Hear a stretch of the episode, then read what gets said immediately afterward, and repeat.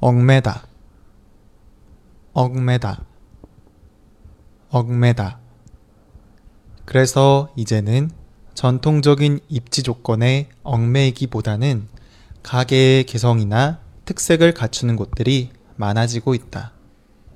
네. 얽매다는 얽다와 매다가 합쳐져서 만들어진 말이에요. 어, 밧줄이 무엇인지 알고 계신가요? 아, 밧줄은 어, 줄이 세개 이상이 모여서 이것을 묶어서 만든 것을 이제 밧줄이라고 해요. 이렇게 줄세 개를 한꺼번에 묶어서 하나의 줄로 만들면 훨씬 튼튼하게 만들어지죠.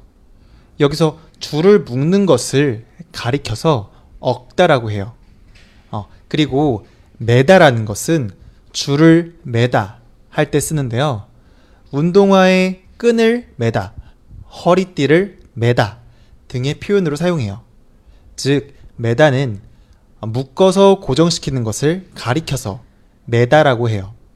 자, 억매다는 억다와 매다가 합쳐져서 만들어진 단어라고 했죠? 그러니까 억매다는 어, 줄을 묶어서 고정을 시켰을 때 억매다라고 사용하는 거예요. 이해가 됐나요? 자, 그런데 이제 기억하셔야 될 거가 제가 지금 말했던 억매다, 억다, 매다, 억매다, 뭐 묶다 이런 표현들이 어, 줄과 관련된 얘기만 할 때, 줄과 관련될 때만 얘기하는 게 아니에요. 다른 때에서도 사용을 해요. 어떠한 상황, 조건 등 모든 곳에 이 용어를 활용해서 사용할 수가 있는 거예요. 한번 예시를 살펴볼게요. 어, 앞에서 읽었던 예시에서는 음, 줄 얘기가 하나도 안 나왔어요.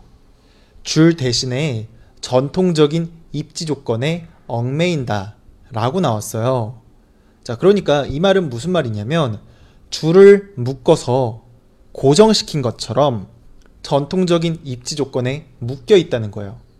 그러니까 전통적인 입지 조건이 어, 사람들이 많이 다니는 곳, 교통이 편리한 곳, 뭐 이런 곳들이 이제 전통적인 입지 조건이었는데 가게들이 대부분 이것들을 지켜야지 장사가 잘 되었었어요.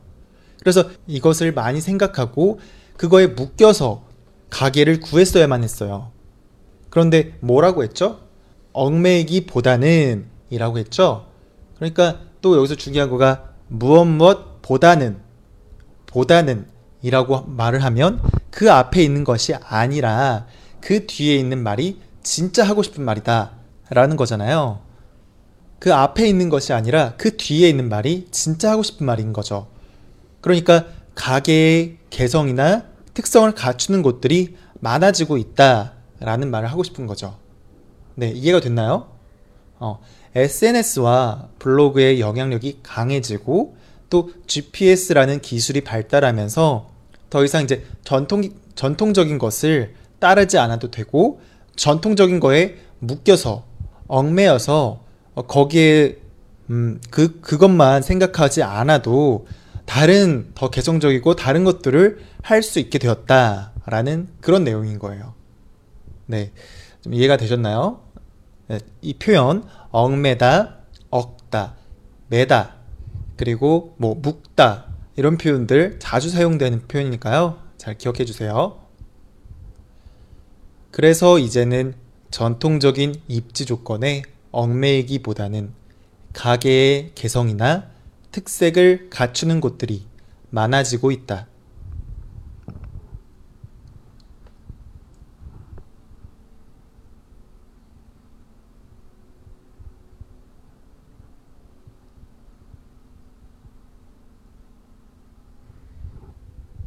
범죄자의 다리에 쇠사슬을 얽매였다.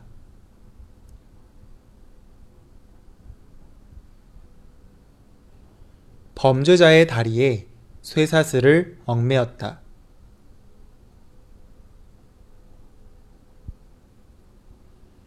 범죄자의 다리에 쇠사슬을 얽매였다.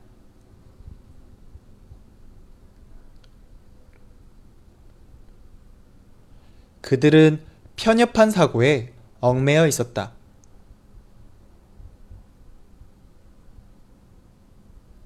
그들은 편협한 사고에 얽매여 있었다. 그들은 편협한 사고에 얽매여 있었다.